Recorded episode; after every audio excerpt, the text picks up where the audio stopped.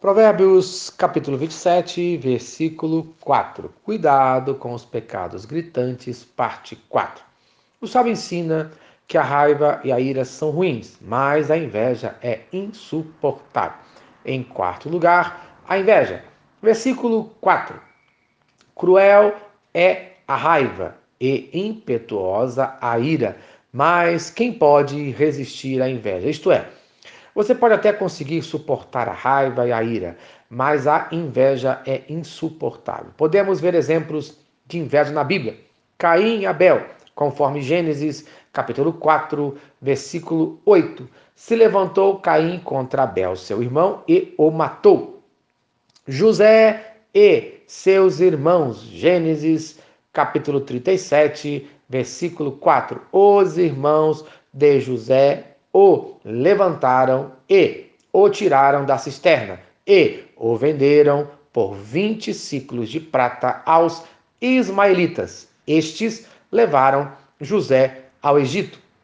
Temos ainda Saul e Davi, conforme primeiro livro de Samuel, capítulo 18, versículos 8 e 9. Então Saul se indignou muito por estas palavras que lhe desagradaram em extremo, e disse: Dez milhares deram elas a Davi, e a mim somente milhares. Na verdade, que lhe falta, senão o reino? Daquele dia em diante, Saul não via a Davi com bons olhos.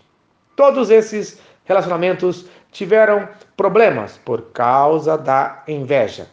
Em cada uma dessas situações, a inveja levou ao assassinato ou à tentativa de assassinato. A inveja é a mais perigosa das emoções pecaminosas. Ela vai consumir você e todos que estão ao seu redor. Você precisa se proteger da inveja antes que seja tarde demais, pois conforme Tiago, capítulo 3, versículo 16, pois onde há inveja e sentimento faccioso, aí há confusão e toda espécie de coisas ruins. O único antídoto para a inveja, para o ciúme é o amor, conforme 1 Coríntios, capítulo 13, versículo 4. O amor é paciente, o amor é bondoso, não inveja, não se vangloria, não se orgulha.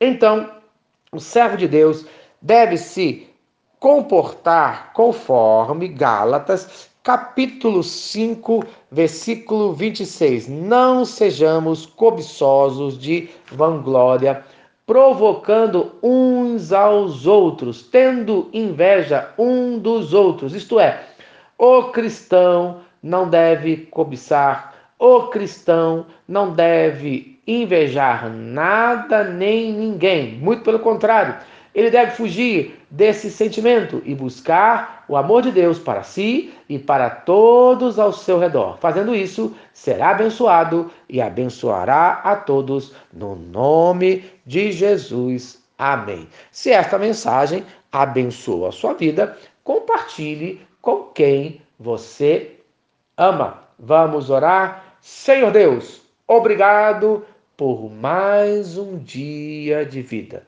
livre a minha vida do sentimento de inveja e encha a minha vida do seu amor, no nome de Jesus.